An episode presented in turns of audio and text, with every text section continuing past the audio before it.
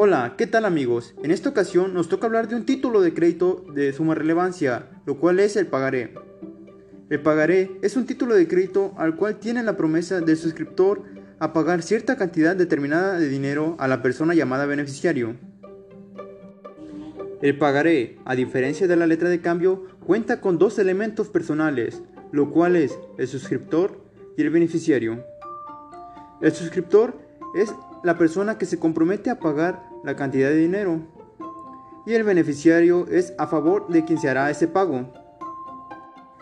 No debemos de olvidar que el pagaré es un título de crédito de obligación directa, ya que es una relación entre dos personas.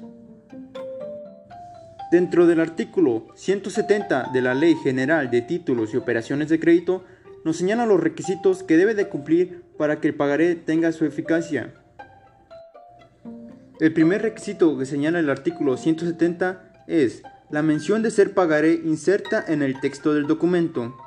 Este es visto como un elemento de existencia.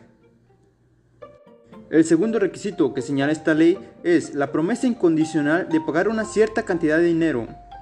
Recordemos que la suma determinada de dinero es visto como un requisito de existencia.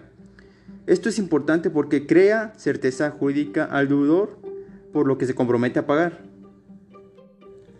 El tercer requisito que señala la misma ley es el nombre de la persona a quien ha de hacerse el pago.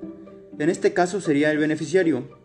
Debemos de considerar que, si, que es importante el nombre del beneficiario, ya que si resulta que no es la persona con la que el suscriptor se comprometió, puede caer en riesgo de que esta persona carezca de legitimación al momento del cobro. El cuarto requisito es la época y el lugar de pago.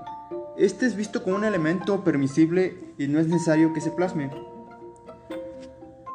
Dentro de este cuarto requisito se señala que si no aparece el lugar de pago, se entenderá como tal el domicilio del suscriptor, según el artículo 171 de la Ley General de Títulos y Operaciones de Crédito.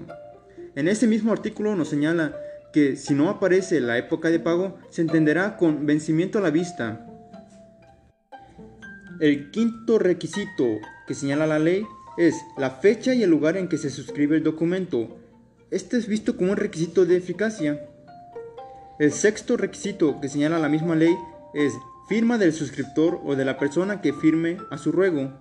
Este es visto como un elemento de existencia.